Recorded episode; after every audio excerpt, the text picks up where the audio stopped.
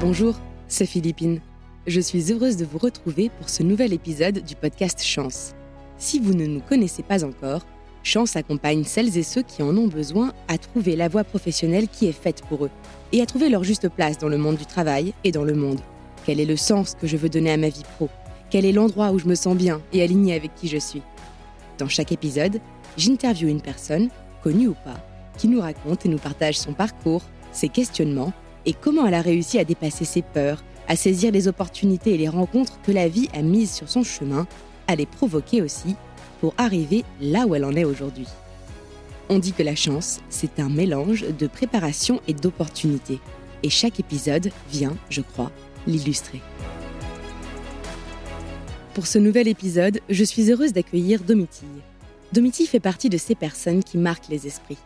Parachutiste professionnelle et conférencière en passant par entrepreneuse, rien ne semble impossible pour elle. Elle nous ouvre les portes de son univers et nous fait découvrir comment elle a réussi à embrasser la diversité de ses envies avec audace, intuition, une grande force de travail et en sachant bien s'entourer. Vous écoutez Chance, le podcast qui défend l'égalité des chances professionnelles et le droit de se réinventer. Bonsoir Domiti et merci beaucoup d'avoir accepté notre invitation. Bonsoir Philippine, bah, merci beaucoup de m'avoir invité. Eh bien, je vais commencer par une question toute simple. D'où viens-tu et quel est ton parcours? Vaste, vaste question. Pas Alors, si simple. Pas si simple. Alors, je viens de Paris. Euh, Je suis née dans le 14e. J'ai grandi, j'ai fait mes études à Paris avant ensuite euh, d'aller parcourir le monde euh, plutôt dix fois qu'une. Alors, moi, j'ai fait des études d'histoire à la base à la Sorbonne, une licence. Ensuite, euh, j'ai continué par un master en audiovisuel à l'ESRA, un master en écriture de scénario documentaire. Et puis, euh, bah, en même temps que mes études, j'avais commencé à l'âge de 15 ans le parachutisme que je pratiquais à l'époque euh, en loisir. J'en faisais l'été, euh, juillet-août. J'allais passer mes deux mois à travailler sur le centre de parachutisme pour payer mes sauts. Et puis ensuite, je rentrais tranquillement à Paris pour aller à l'école. Ça s'est amplifié. J'ai pratiqué de plus en plus avec de plus en plus de passion et de sérieux. Et à peu près au moment où j'entrais en master, je suis aussi rentrée en équipe de France de free fly. Alors le free fly, c'est une discipline artistique du parachutisme sportif. En gros, c'est un peu comme du patinage artistique. Il y a des manches de libre et des manches d'imposé, mais au lieu de faire ça sur de la glace, on fait ça en l'air. Donc concrètement, on a une compétition, ça dure 7 sauts. Ça prend généralement 4-5 jours à faire en fonction de la météo.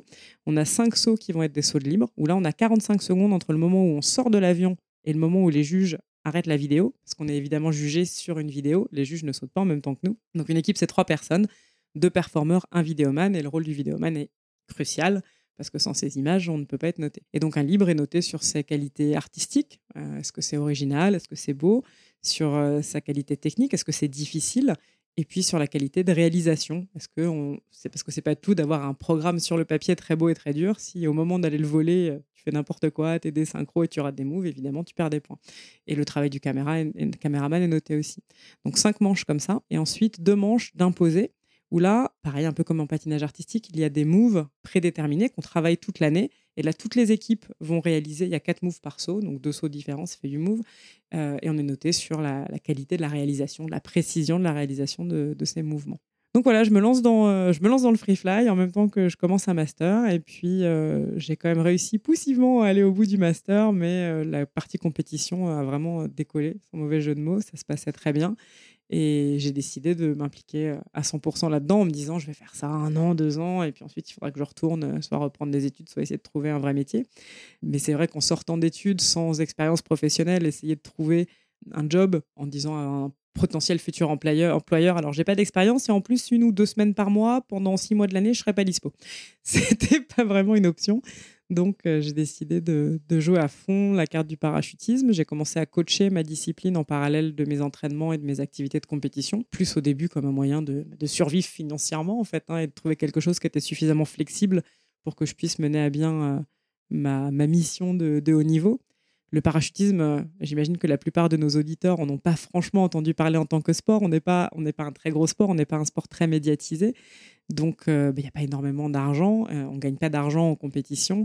Des sponsors, euh, j'en ai rapidement eu, mais c'était des sponsors équipementiers. Donc, des gens qui m'ont donné des voiles, des parachutes, euh, des harnais, des casques, des combinaisons, ce genre de choses. Ce qui est déjà un énorme avantage par rapport à, à beaucoup de gens qui pratiquent. C'est un sport qui, coûte quand même un peu de sous, surtout quand on le fait à haut niveau. Euh, la Fédération française nous payait nos entraînements, donc j'ai tout de suite intégré un système qui m'a permis de beaucoup progresser, mais qui ne me permettait pas de gagner ma vie.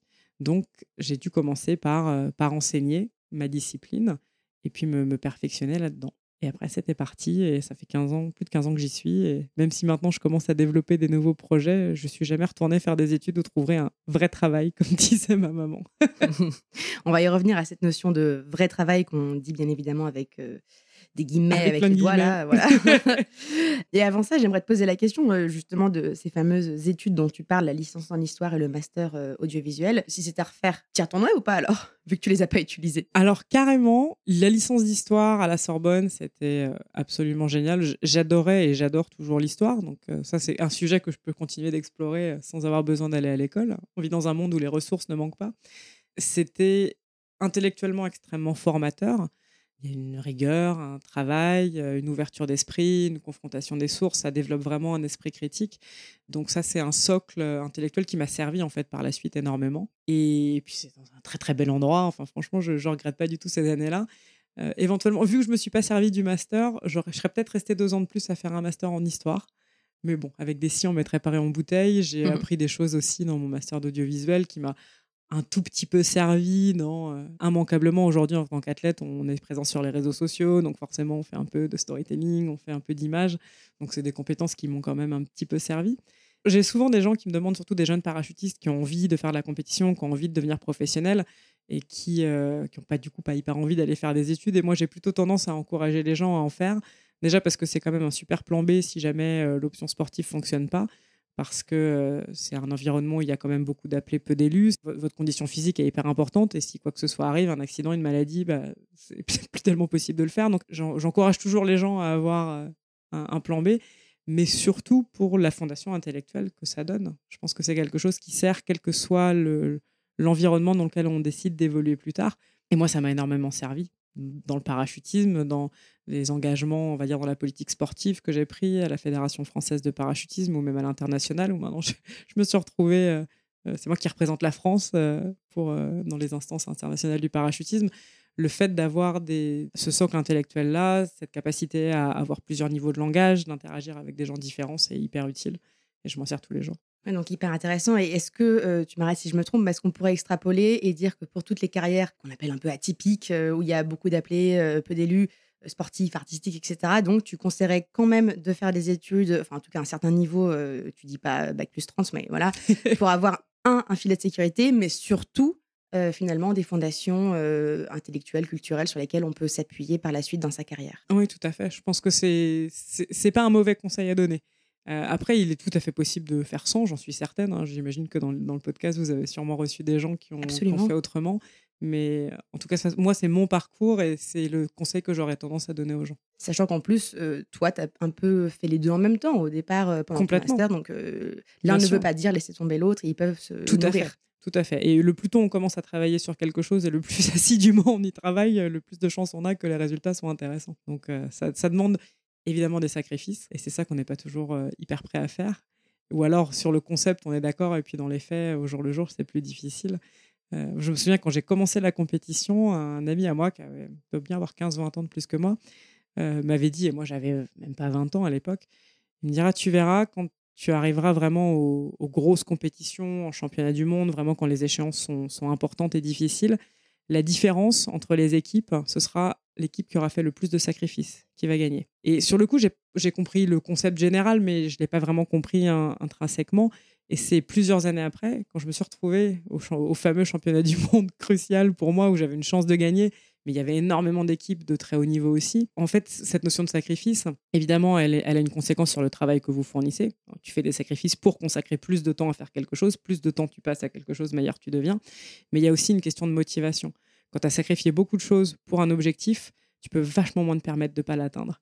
Et en termes de motivation, d'énergie, de, de puissance que tu apportes dans ce que tu fais, ça fait vraiment une différence. Et tu penses à quoi quand tu parles de sacrifice Toi, personnellement, par exemple, qu'est-ce que tu as fait? Alors, c'est à la fois en termes de vie personnelle, potentiellement en termes de rémunération financière aussi. J'aurais pu faire des choix qui m'auraient rapporté beaucoup plus de sous. J'ai pris une autre option. Euh, j'ai vécu, euh, on va dire, assez simplement et de façon nomade pendant, pendant plusieurs années. Et puis, d'un point de vue personnel, tu n'as pas beaucoup de temps pour autre chose. Tu n'as pas beaucoup de temps pour d'autres gens, pour ta famille. Euh, bah, tu, rates les mariages de tout le monde, tu rates les anniversaires, tu n'es pas forcément toujours présent. C'est pas facile émotionnellement. Donc, c'est des choix qui sont souvent un peu égoïstes. Alors, il faut essayer de les balancer pour essayer de rester quand même un humain fréquentable. mais voilà, tu, es face à des choix de comment tu passes ton temps, tout simplement. Hein. On a tous 24 heures dans une journée. on a tous 7 jours par semaine. Quand tu décides de faire quelque chose vraiment très, très bien, il bah, faut être un peu monomaniaque. Et quand tu es monomaniaque sur quelque chose, tu renonces à tout le reste. Et là, tu parles de sacrifice. Alors, on a entendu, hein, bien évidemment, d'un point de vue personnel également, de temps, etc. Mais j'aimerais bien revenir sur le financier parce que c'est évidemment une question que beaucoup de gens se posent euh, au moment d'un choix de projet professionnel, notamment euh, sur ce type de projet un peu atypique. Est-ce que tu t'es dit tout de suite, je vais gagner ma vie euh, J'ai bien compris, tu as dit que pendant quelques années, c'était quand même compliqué, que tu vivais en nomade, très simplement, etc. Mais est-ce que tu t'es dit, je le fais, allez, je me donne deux ans et ensuite c'est sûr que je vais réussir à gagner ma vie? Euh, Tu as fait un plan euh, Tu disais, est-ce que je vais combiner avec une autre activité alimentaire? Est-ce que tu savais que finalement, à force de travail, tu allais finir par pouvoir en vivre? Comment tu t'es euh, construit ce, plan finalement? Alors, je ne savais rien du tout. J'ai pas construit grand-chose. J'y suis allée un peu tête baissée. Et la raison pour laquelle j'ai réussi à faire ça, c'est parce que j'avais aussi un coussin de sécurité, que je savais que si tout foirait, euh, bah, mes parents ils me donneraient quand même un toit et à manger. Hmm. Et donc j'ai conscience que je suis partie d'un point de départ vraiment privilégié, parce que c'est pas le cas de tout le monde. Euh, donc c'est toujours un peu difficile pour moi de, donner des conseils sur, ce, sur ces aspects-là, parce que euh, je me dis, bah oui, bah, c'est bien gentil, mais prendre des risques, c'est facile, c'est beaucoup plus facile quand tu sais que au pire, t'es pas à la rue. Donc bah, ça, c'est c'est pas forcément le cas de tout le monde. Et... Après, malgré ça, tout le monde n'est pas non plus prêt à, je sais pas, à 35 ans, retourner chez ses parents, etc. c'est sûr. Encore une fois, c'est des choix. Et la prise de risque, euh, c'est un, un, vaste sujet. C'est un sujet sur lequel j'interviens d'ailleurs en conférence on va en parler aujourd'hui. Ça, ça, demande d'essayer de faire le tri un petit peu entre la peur euh, justifiée et la peur qui te bloque. Et cette limite, elle n'est pas toujours évidente. La peur qui te donne des infos sur euh, va pas là parce que sinon tu vas t'éclater et ça va faire très mal et la peur qui te dit oh non, prends surtout aucun risque et qui t'empêche d'avancer. Il y en a une qui est importante pour vital, vital exactement, et puis il y en a une autre qui est limitante. Et faire la différence entre les deux, c'est pas toujours facile. Et comment t'as fait toi alors? À l'instinct. Et donc c'est difficile de communiquer ça. Euh, je pense vraiment que ça partait d'une je partais d'un endroit de, de sécurité émotionnelle, financière, affective. Et donc, ça aide à prendre ce genre de décision. Donc, le premier conseil, c'est euh, si vous êtes déjà dans si vous avez la chance d'être déjà dans cet état-là, profitez et surtout gâchez pas cette chance, foncez. Si vous n'êtes pas, essayez de créer les conditions pour y être un minimum. Et donc ça, ça peut vouloir dire plein de choses différentes. Hein, euh, à la fois, euh, alors ça, ça veut dire prendre un job alimentaire et, faire un plan sur combien de temps par, par jour ou par semaine vous pouvez consacrer à autre chose, mais aussi et ça, je pense que c'est hyper important sur un plan social et affectif. Tisser des liens, euh, entretenir ses amitiés, avoir des gens, un réseau sur qui vous pouvez compter, c'est un des facteurs les plus importants de la résilience. Et parfois, il ne faut pas oublier ça dans sa course à, ses objectifs et quelles que soient ses, ambitions. Et moi, j'ai toujours tendance à penser que la vie, elle est quand même vachement plus chouette si on a des ambitions élevées. Il ne faut pas négliger de s'entourer. Parce que quand euh, les choses euh, tournent mal, et ça arrive, ça peut arriver de plein de façons différentes, c'est quand vous avez un réseau solide autour de vous que vous pourrez continuer à avancer. Tes conseils déjà à ce stade, ce serait de créer les conditions euh, de la résilience. Et si on les a pas, c'est créer une condition de sécurité émotionnelle, affective, financière. Et quand tu dis émotionnelle, c'est s'entourer de personnes ressources sur qui on peut compter, que ça aille bien ou pas. Et une fois qu'on a ça, qu'on a ce socle, j'aimerais bien revenir à cette notion d'instinct euh, que moi j'appelle plus l'intuition parfois, mais j'imagine que on parle de la même chose. Carrément. Euh, est-ce que tu aurais, c'est une question un peu difficile, mais là comme ça, des, des, conseils à donner pour se reconnecter à son intuition, ce qui est quelque chose qui n'est pas forcément évident. Pour moi, la notion de se reconnecter à ça, elle va pas forcément être évidente parce que j'ai l'impression d'en avoir jamais été extrêmement déconnectée si ça mmh, fait sens. je pense que ça fait partie de. de qui et ça, c'est ouais, exactement. Et c'est un peu un mystère. C'est vraiment quelque chose sur lequel je m'interroge beaucoup euh, en ce moment. C'est de comprendre ce qui chez moi a, fait naître ces conditions-là, parce qu'une fois que j'arrive à l'identifier, peut-être je peux aider à le transmettre. Malheureusement, j'en suis pas encore complètement là. Euh, je pense que j'ai eu de la chance et ça compte. Et ensuite, j'ai osé. Pourquoi moi, j'ai réussi à faire ça de façon assez facile. Et pourquoi certaines personnes ont autant de mal à le faire, j'en sais rien. Et ça fait partie des choses que j'explore en ce moment. Alors, je suis désolée, j'ai pas de réponse. Non, vraiment. C'est super, c'est peut-être le sujet d'une mmh. prochaine conférence euh, le jour où tu auras commencé. Complètement. Ça fait partie des choses sur lesquelles je travaille. Super. Et du coup, je parle beaucoup avec les gens. Alors, moi, j'ai aussi tendance à être. Euh, on a tous des biais hein, cognitifs autour de nous. Moi, c'est sûr que les gens qui sont très proches de moi, c'est des gens qui ont des parcours de vie un peu similaires aux miens, mmh. euh, qui viennent de plein de pays différents, mais euh, qui voyagent, qui sautent d'avion, euh, qui n'ont pas peur de monter sur une scène.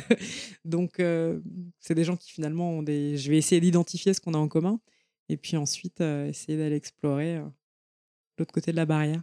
Et justement, tu parles de sauter un parachute, monter sur scène. Donc, euh, petit spoiler, tu ne fais pas que du euh, saut en parachutisme aujourd'hui. Qu'est-ce qui t'a amené finalement à explorer, à ajouter des cordes à ton arc ou à ton projet professionnel? Donc déjà, est-ce que tu peux commencer par nous, nous raconter quels sont ces nouveaux projets qui sont distincts du parachutisme et que tu as intégrés à ton quotidien professionnel? Alors j'ai commencé par euh, l'entrepreneuriat en mode haut niveau, mais pas toute seule, parce que toute seule, j'y serais absolument jamais arrivée. Je me suis associée avec quatre, euh, quatre amis, des gens qui sont issus, trois d'entre eux du milieu du parachutisme, et, pour le quatrième, un ami du premier, du porteur de projet principal. Et on a monté une soufflerie. Le soufflerie, c'est un simulateur de chute libre. En gros, c'est un grand tube en plexiglas avec gros ventilateurs qui propulsent du vent vertical, du bas vers le haut et qui recréent exactement les conditions d'une chute libre. Donc, c'est un, moyen, un outil génial pour s'entraîner en tant que parachutiste. Parce qu'un saut en parachute, vous avez 45 secondes, 50 secondes de temps de travail avant de devoir vous éloigner, ouvrir votre parachute même quand vous faites une journée intense d'entraînement, moi en équipe de France au maximum, je faisais 15 sauts par jour, bah, vous avez fait même pas 15 minutes d'entraînement dans la journée. On soufflerie, on peut voler une heure et demie si on a la forme physique pour le faire. Donc c'est génial pour ça et ça permet aussi aux gens qui n'ont jamais goûté à la chute libre de mettre un, peu le, doigt dedans, de goûter à, à, cette sensation sans avoir besoin ni de se jeter d'un avion ni de poser une voile ce qui sont quand même un peu les plus gros facteurs de stress la première fois. Donc voilà, on était euh, cinq sur ce projet. On a ouvert en 2020. C'était censé être en avril, finalement c'était en août, plus le confinement derrière. Bref, ça s'appelle Zero Gravity et c'est juste à l'entrée du Futuroscope. Donc ça, ça a été euh, une expérience incroyable. J'ai déménagé à Poitiers pendant quatre ans pour euh, poursuivre ce projet et m'investir dedans. Au départ, je m'occupais de du développement sportif, donc des aspects vraiment sportifs. Vu les, trois publics principaux, hein, comme je t'expliquais, c'est euh, des, sportifs qui viennent s'entraîner, des gens qui viennent faire un baptême, donc qui sont pas des parachutistes mais qui ont envie d'essayer, et puis après le B2B, des gens qui viennent en séminaire, ce genre de choses. Donc moi, je, m'occupais de la partie sportive. Donc j'ai fait ça pendant à peu près deux ans, et puis après j'ai décidé de, m'envoler vers de nouvelles aventures, parce que là, la soufflerie, elle est, elle est belle, elle est magnifique, elle tourne bien. Et donc tu as quitté totalement ou tu as encore des parts Alors non, j'ai encore des parts, je suis encore là, tu vois, j'y vais euh, le week-end prochain, le week-end d'après.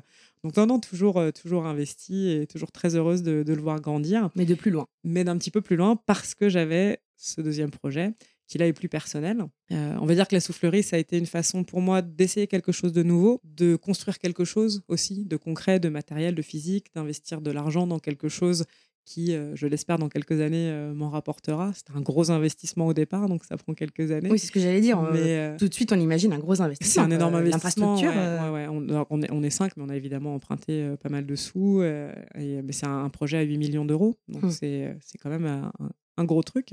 Et pour moi, ça a été extrêmement instructif parce que euh, Fabrice Crouzet, qui, était le porteur de projet, qui est maintenant le président euh, de la société, le gérant, a été quelqu'un qui a été extrêmement inspirant à regarder travailler. C'est un bourreau de travail.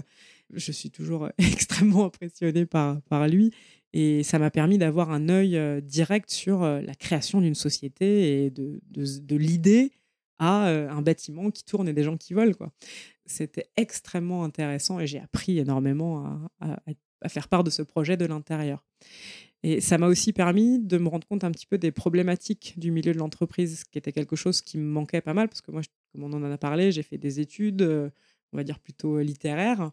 Euh, et ensuite, je me suis enfui avec le cirque et j'ai été faire euh, la saltimbanque du ciel pendant 15 ans. Donc, euh, le milieu de l'entreprise, que ce soit une grosse ou une petite, les problématiques vraiment que les gens rencontrent au jour le jour, c'était quelque chose qui était assez distant pour moi. Et donc là, avec Zero Gravity, j'ai pu me rendre compte de façon très concrète de qu'est-ce qui est compliqué quand on gère de l'humain, qu'est-ce qui est compliqué quand on monte un business. Et je me suis rendu compte qu'il y avait énormément d'éléments que j'avais rencontrés ou que j'avais appris sans me rendre compte que je les apprenais dans le cadre de mon sport, à la fois en équipe, euh, mais aussi et surtout en organisation de records, où là, tu as vraiment, euh, une petite entreprise, quoi. hein. tu sélectionnes des gens et tu dois accomplir un objectif euh, ambitieux et amener les gens jusqu'à jusqu'à cette obtention. Et donc, j'ai commencé à gamberger sur tous ces sujets-là. En parallèle, j'avais remarqué que certains de mes amis parachutistes commençaient à faire ça, de la conférence, notamment deux amis à moi, Fred Fugène et Vincent Refait, qui ont toujours été des gens, ils ont été champions du monde, c'était la génération d'avant la mienne. Et donc, j'étais toujours très admirative d'eux, je suivais énormément ce qu'ils faisaient. Et j'avais remarqué qu'ils commençaient à faire de la conférence. Et je me suis dit, ça m'intéresse, moi qui aime les mots, moi qui aime parler. je me suis dit, c'est génial, ça va être, c'est fait pour moi. Du coup, j'ai passé quelques coups de fil, notamment à Fred Vince, pour leur demander euh, comment vous avez commencé, comment vous avez mis le pied à l'étrier, parce que j'aimerais bien faire la même chose. Il y a eu quelques autres personnes, euh, Johan Abi, Cédric Dumond et, voilà, des parachutistes qui euh, avaient commencé à faire ce genre d'intervention. Donc euh, j'ai demandé des rendez-vous, j'ai fait des zooms, c'était euh, pendant le Covid. Ça aussi été un élément déclencheur pour moi, j'imagine comme beaucoup de gens, hein, ces trois mois de d'arrêt brutal du monde, de la vie, et de ne pas sortir de chez soi, ça nous a donné du, temps pour la réflexion. Donc moi, c'est le moment à partir duquel j'avais enfin cinq minutes pour réfléchir. C'est vrai que ma carrière sportive, et c'est génial, j'ai beaucoup de chance, elle s'est bien développée. Oui, tu gagnes ta vie maintenant. Je gagne ma vie, je gagne bien ma vie avec ça en fait, jusqu'à il n'y a pas très longtemps. Et là, je fais un effort conscient et très pénible pour ralentir le rythme. J'ai passé dix ans où toutes les semaines, j'étais dans un pays différent, sur un événement de parachutisme différent. Et j'enchaînais, j'enchaînais, j'enchaînais. Et c'était génial, extrêmement enrichissant sous plein d'aspects. C'était tout ce que j'avais connu, donc ça me paraissait normal. J'avais jamais eu une vie, euh, on va dire, plus classique, plus sédentaire. Donc euh, j'ai grandi comme ça, donc pour moi c'était la norme. Donc là tout d'un coup me retrouver trois mois sans bouger du même endroit. Ça m'a fait bizarre. Alors, je l'ai super bien vécu parce que je venais juste de déménager à Poitiers, dans un super bel endroit. J'avais loué une petite maison en pierre dans l'enceinte d'un château. J'avais 17 hectares de terrain, une forêt, une rivière. Ouais, moi, c'était mal poli. J'ai vraiment gagné le confinement. Euh, Ça donne envie d'avoir été invité pendant le confinement. Quand on était bloqué dans un appart à Paris ah ou ailleurs. J'ai déménagé euh, deux semaines. Enfin, je me suis installée là-bas deux semaines avant le confinement. Hein. J'ai ah vraiment eu un timing. Euh, mais moi, j'ai vraiment de la chance. Encore une fois, je sais pas d'où ça vient, mais. T'as eu l'intuition, t'as eu le pif. ah ouais, ouais, je sais pas franchement à quoi c'est dû, mais. Euh, et donc j'étais dans ce très bel endroit, je passais des coups de fil à des gens qui faisaient déjà ce métier. Donc c'est un peu l'équivalent de ce que vous fournissez en fait. Hein. C'est ça que je trouve génial euh, chez Chance. Le partage d'expérience. De partage d'expérience, ouais, d'avoir des rôles modèles et d'avoir des gens qui partagent les lives. Euh, live métiers en coulisses auxquels tu as participé. Merci encore. Je vous en prie. C'était vraiment, c'est vraiment chouette et c'est quelque chose. Bah, si à l'époque je vous avais connu et que vous aviez eu plusieurs conférenciers, j'aurais dévoré ça pour savoir un peu comment ils avaient commencé. Bon, là j'ai la chance d'avoir un, un, assez gros réseau de par mon sport, donc j'ai contacté les gens que je connaissais. Fred m'a donné le contact de la personne avec qui il s'était formé pour la prise de parole en public et pour, euh, pour les conférences. Et j'ai pris contact euh, avec cette dame, Véronique. Et puis, on est parti pour un accompagnement de deux mois où j'ai commencé à apprendre de façon théorique. Et puis, elle m'a aidé à travailler sur un, un webinaire en particulier que j'avais déjà vendu euh, dans le cadre d'un événement parachutiste sur la résilience, justement. Et euh, je me suis mis le pied à l'étrier comme ça. Et ensuite, bah, j'ai commencé à communiquer un petit peu sur mes réseaux, sur le fait que je commençais à faire ça. Et encore une fois, grâce à mon réseau, via le parachutisme, euh, j'ai été contactée par, euh, par une personne, deux personnes, trois personnes. Et puis ensuite, c'est un peu la magie des réseaux et des gens qui même ne vous connaissent pas, mais vous découvrent au hasard d'un algorithme. Et voilà, là, je suis dans une, jolie pente euh, montante et j'espère que ça va continuer. 2024, c'est l'année où je passe euh, un gros coup d'accélérateur sur ces activités-là. Parce que donc là, tu es auto-entrepreneuse ou tu vas monter une société? Je monte une société là pour ça. pour l'instant, j'ai une micro-entreprise pour mes activités de parachutisme et là, je suis en train de monter une, euh, une entreprise pour, pour mes activités de conférence. D'accord. Et on va parler effectivement de projets à venir. Avant ça, si j'essaie un peu de résumer, parce que ces moments de transition, ils sont quand même hyper intéressants. On a tellement à apprendre en fait de, de ces bifurcations chez les autres, parce que ça peut résonner en soi. Donc, de ce que j'entends, il y a eu un, cet aspect pause, qui était finalement lié au confinement. Mmh. Alors certes, dans de bonnes conditions, mais tout de même le côté un peu, je ralentis, je m'arrête. Donc, euh, un peu d'introspection, consciente ou inconsciente. Le lien entre euh, différentes expériences professionnelles qui sont ton expérience en tant que sportive et ton expérience en tant que, on va dire, salarié au sein d'une entreprise avec toutes les problématiques euh, que ça implique. Et donc, un nouveau moteur qui est émergé, qui est le besoin d'exprimer et de partager finalement les ressources euh, que la première expérience t'ont apportées pour te développer dans la deuxième. Je ne sais pas si c'est trop compliqué ce que je dis ou si c'est clair. Non, enfin, moi, je suis. Ça va, tu suis? l'importance du réseau, aussi bien dans le côté inspirationnel que dans le côté concrètement pragmatique de comment j'y vais. Et puis, euh, puis voilà, c'est déjà pas mal. Je pense que j'ai résumé ou tu vois autre chose Il y, a, ouais, il y a un élément supplémentaire qui est lié au fait que, de par mes activités sportives, le fait de gagner ma vie en faisant du parachutisme, il y a un élément qui est lié au corps, ma capacité physique à continuer à sauter je me vois pas arrêter de sauter jusqu'à ce que vraiment je sois incapable de me traîner dans l'avion. Mais par contre, professionnellement, la date de péremption, elle arrive un peu plus tôt. Comme tous les sportifs de haut niveau. physique, ouais. Et déjà, le parachutisme, c'est un sport que tu peux faire à haut niveau pendant super longtemps. C'est quoi l'âge à peu près, en gros? Il y a des, là, j'ai un, alors j'ai un exemple, c'est peut-être l'exception qui confirme la, la règle, mais euh, quelqu'un qui s'appelle Pitaloum, qui doit pas avoir euh, loin des 60 s'il les a pas déjà dépassés, et ça reste un des meilleurs parachutistes au monde. Il est excellent dans ce qu'il fait, il continue à voyager énormément pour faire ce qu'il fait, donc c'est possible de le faire quand même assez longtemps si tu prends soin de toi. mais il y a quand même cette conscience, effectivement, du euh, pas reposer sur sa capacité physique, tout ce qu'on fait. Ouais, moi c'était un, un, des aspects, ne pas, ne pas devoir compter uniquement sur une forme physique parfaite pour pouvoir continuer à gagner ma vie.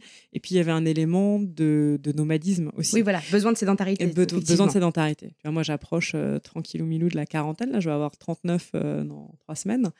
Et hum, j'aimerais bien avoir un enfant. Donc là, c'est carrément l'heure de m'y mettre.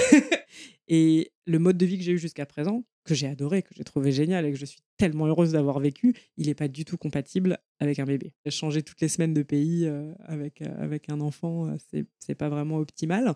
donc j'avais aussi envie de créer quelque chose qui me permette d'être un peu plus sédentaire. C'est aussi pour ça que je suis revenue à Paris. C'était un peu en mode magicien d'ose, follow the yellow brick road. Hein. J'avais envie de rentrer à la maison dans, un, dans une ville que j'aime, dans une ville qui m'inspire, dans une ville que je connais, de passer à une étape qui me permette de travailler pas mal de chez moi, et puis de faire, euh, si j'arrive à faire une ou deux conférences, euh, trois conférences par mois, ben, je peux toujours me déplacer pour ça. Je veux bien aller le faire même à, même à New York, il hein, n'y a pas de souci, mais euh, pas, toutes les pas partir toutes les semaines, pas, pas bouger tout le temps. Il y avait aussi toute une réflexion sur ça. Quelle est, la vie, quelle est ma prochaine phase de vie? Qu'est-ce que je veux créer comme contexte de vie, comme équilibre pro et perso? Quels sont les métiers qui vont pouvoir me permettre d'avoir ça?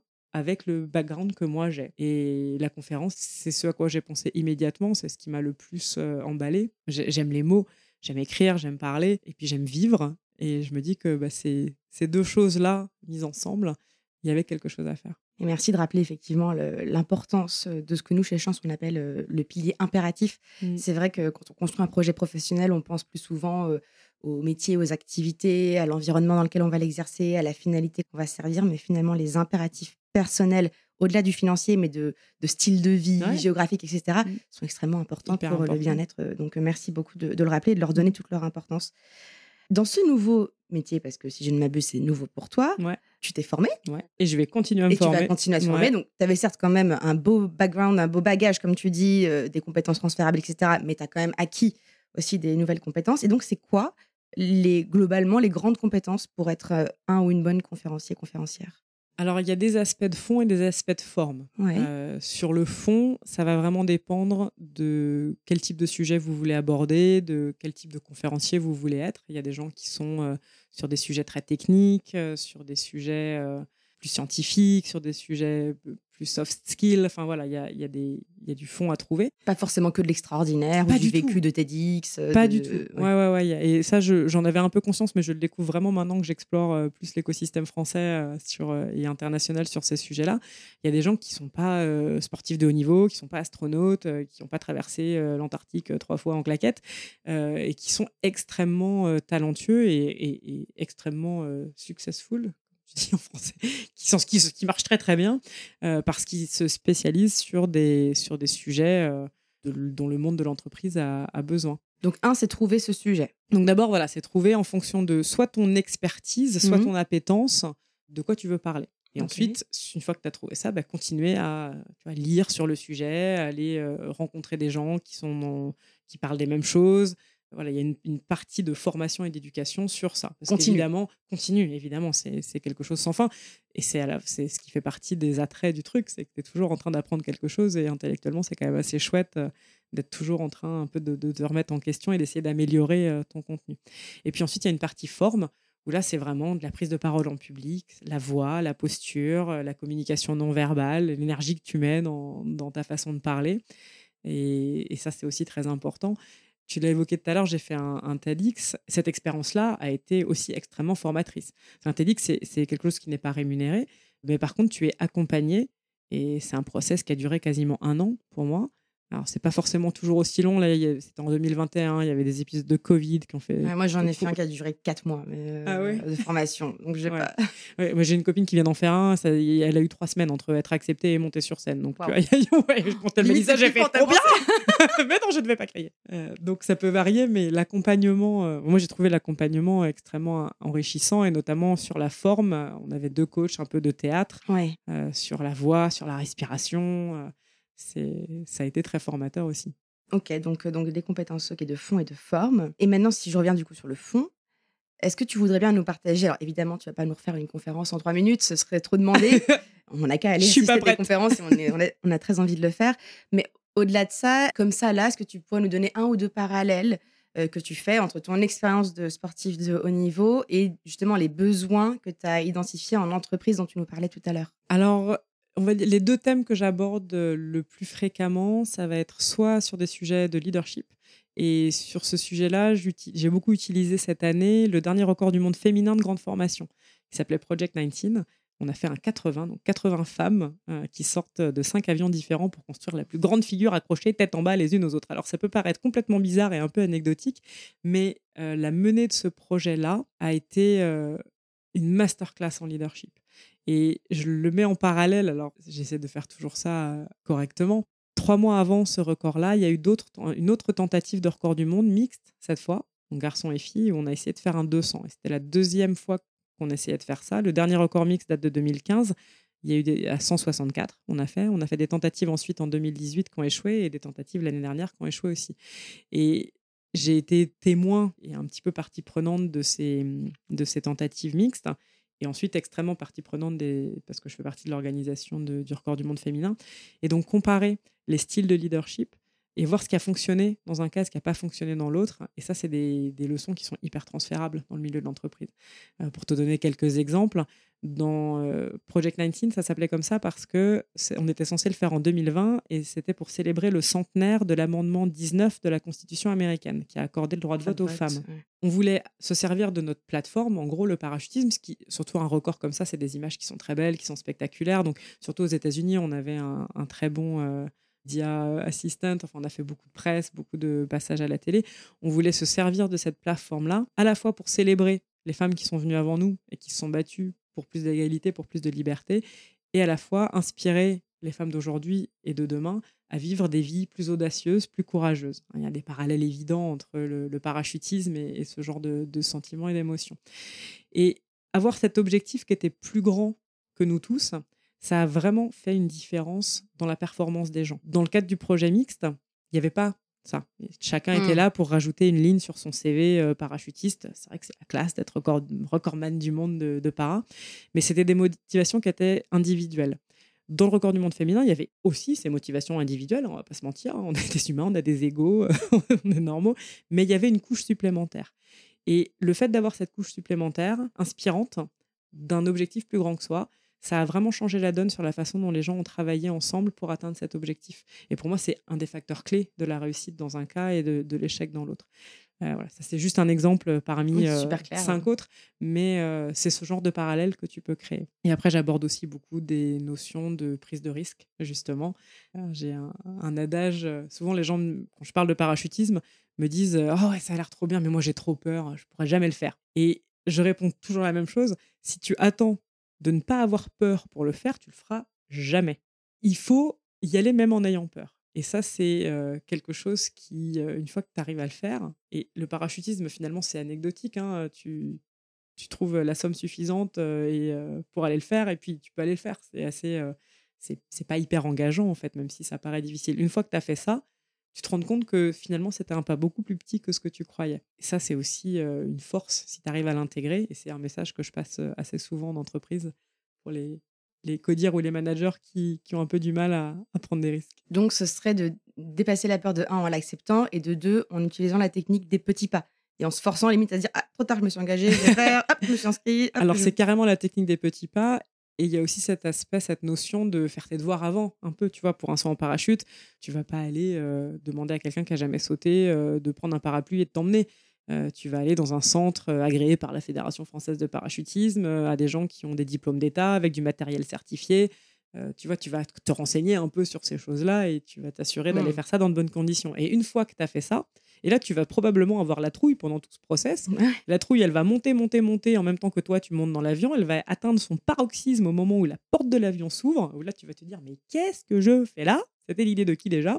Et dès que tu as franchi la porte de l'avion, la peur disparaît. Vraiment. C'est je- Les gens qui ont jamais sauté me regardent toujours Oui, avec un bah, air dubitatif. Comme je te regarde là en ce moment. tu me regardes là en ce moment. En fait, ton cerveau, il est tellement assailli par des stimuli complètement nouveaux qu'il a plus le temps d'avoir peur. En fait, il est dans l'émerveillement, il est dans le waouh, il est dans le qu'est-ce qui se passe, et il est dans justement l'analyse de, de toutes ces données nouvelles. Et donc, tu n'as pas le temps d'avoir peur pendant que tu fais ça.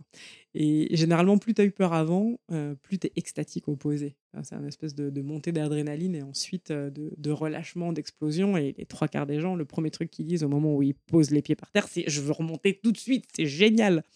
Et ça, c'est quelque chose que j'ai vu plein de fois chez des passagers tandem et que j'ai constaté à un degré encore plus fort, plus personnel et plus profond chez des gens qui, le, qui se mettent à le pratiquer comme sport, qui font, ça s'appelle une PAC, progression accompagnée en chute. Donc là, tu fais sept sauts et ton septième saut, il est tout seul, tout seul. La prise de confiance que ça donne aux gens, d'être capable d'avoir surmonté cette peur, d'avoir agi malgré cette peur, de s'être prouvé qu'ils étaient tout à fait capables de faire ça. Parce que je vais te dire un truc auquel tu vas, veux pas encore croire, c'est hyper facile le parachutisme. Alors après, à très haut niveau, c'est comme tout, non, c'est difficile, il faut beaucoup s'entraîner, mais sauter d'un avion, ouvrir un parachute et se poser, c'est hyper simple. Une PAC, c'est sept sauts, c'est-à-dire tu n'as même pas six minutes de pratique concrète et t'es lâché tout seul et t'es complètement capable de le faire. Et 99,5% des gens y arrivent en six sauts. Il y a quelques personnes qui ont besoin d'un peu plus de temps, mais c'est rare. Donc en fait, le parachutisme, ce qui est difficile, c'est la gestion de ton esprit. C'est pour ça que moi je trouve ça fascinant. euh, déjà, à titre personnel, ça m'a énormément appris et ça m'a permis de faire beaucoup d'autres choses à côté. Mais je le constate aussi euh, chez mes élèves dans un contexte parachutiste. Et c'est quelque chose que j'essaye de transmettre aujourd'hui euh, à un public plus large via la conférence. Et comment tu concilies aujourd'hui ces deux activités? Alors, c'est un peu plus compliqué que deux activités parce que dans le parachutisme, tu as les cours que tu donnes, tu as les Mm. compétitions, etc. Mais si on Mm. simplifie, il y a un peu deux activités Ouais. principales. Comment tu concilies ces deux activités qui sont quand même assez différentes, même si on comprend bien hein, le- les points communs euh, que tu fais et les résonances, les- le vase communicant entre les deux, mais... euh, Alors pour l'instant, je fais comme je peux. Le- la première étape pour moi, ça a été de bloquer du temps dans mon agenda. Je suis pas très très forte pour dire non, euh, mais j'ai des amis qui m'appellent Yes Girl, et ça- et ça m'a beaucoup servi dans ma vie hein, de dire oui à à peu près toutes les opportunités qui passaient. Ça m'a ouvert plein de portes, mais c'est quelque chose qui peut desservir aussi. Donc là, je suis dans une phase où je je dis non à certains projets para euh, parce que Mm. j'ai la chance d'avoir atteint un degré de, de compétence et de notoriété qui fait que j'ai plus de sollicitations que je n'ai de capacité à, les faire. Donc maintenant, je sélectionne un peu plus. Je vais dire oui à des événements. Alors, je fais encore beaucoup de records parce que je trouve ça passionnant, parce que je pense que je suis bonne dedans et, euh, et parce que c'est, euh, comme on l'a évoqué tout à l'heure, un puits euh, hyper intéressant pour tout ce que je développe en conférence derrière. J'apprends énormément et, et du coup, j'accumule les images et les exemples pour illustrer mon propos. Et puis ensuite, je vais choisir des événements où euh, soit c'est un endroit très beau où j'ai encore jamais été, donc Mm. c'est une excuse pour aller découvrir un nouveau, un nouveau coin, soit c'est avec un groupe de gens que j'aime et avec qui j'ai envie de passer du temps. Mais je me suis donné la ligne directrice de limiter à un événement par mois pour garder à peu près deux, trois semaines euh, par mois pour travailler sur euh, cette nouvelle carrière de conférencière. On va voir si j'arrive à tenir cet objectif sur 2024, mais là, les, tous les événements para sont déjà bookés, donc en théorie, j'ai le droit de dire non à plus rien. Contrat avec toi-même, là. Ouais. ça a l'air difficile, Ouais, mais dur. bravo pour cette rigueur. En parlant de 2024, c'est quoi ce fameux projet dont tu parlais tout à l'heure avec des étoiles dans les yeux? Et ben, je me suis euh, engagée sur un, un accompagnement euh, d'une mastermind d'un agent de conférencier euh, français qui s'appelle Eric Blo et qui va m'aider à me professionnaliser en gros et travailler à la fois sur le fond, donc peaufiner un peu une ou deux conférences signatures et puis sur la forme, sur, et puis connaître le milieu français. Parce que j'ai décidé de faire pour la conférence comme j'ai fait pour le parachutisme. Je vais d'abord conquérir la France et puis j'irai conquérir le monde après. Et donc, puis- notamment, travailler ton réseau, les codes. euh, Exactement. ouais. ouais. Il y a beaucoup de choses à développer, je pense, en parallèle de simplement la conférence et l'intervention. Euh, j'ai depuis très longtemps euh, un bouquin qui me trotte dans la tête sur ce genre de sujet. J'ai envie de créer des, des moments où je vais pouvoir permettre aux gens qui m'écoutent de voler avec moi derrière, alors que ce soit en soufflerie. Euh, et là, pour ça, Zero Gravity sera parfait. Et là, je pourrais même, tu vois, faire un, faire un, lien entre les trois la activités. Boucle bouclée. La boucle bouclée. Euh, parce qu'on a une très belle salle de conférence là-bas. Donc, ah tu vas faire une conférence d'une heure, une heure et demie avec les gens et ensuite les emmener, moi, les faire voler derrière. Il n'y a pas beaucoup de sports où, où, tu peux avoir une intervention d'un champion du monde et ensuite aller pratiquer la discipline en direct avec cette personne. Donc, tu vois, j'ai envie de faire des choses comme ça. J'aimerais bien créer des choses avec du parachutisme aussi, pareil, allier une conférence et ensuite aller faire sauter les gens. Donc voilà, j'ai pour l'instant pas mal d'idées qui se battent dans ma tête, enfin, qui se battent pas, mais qui se développent, qui, poussent dans ma tête.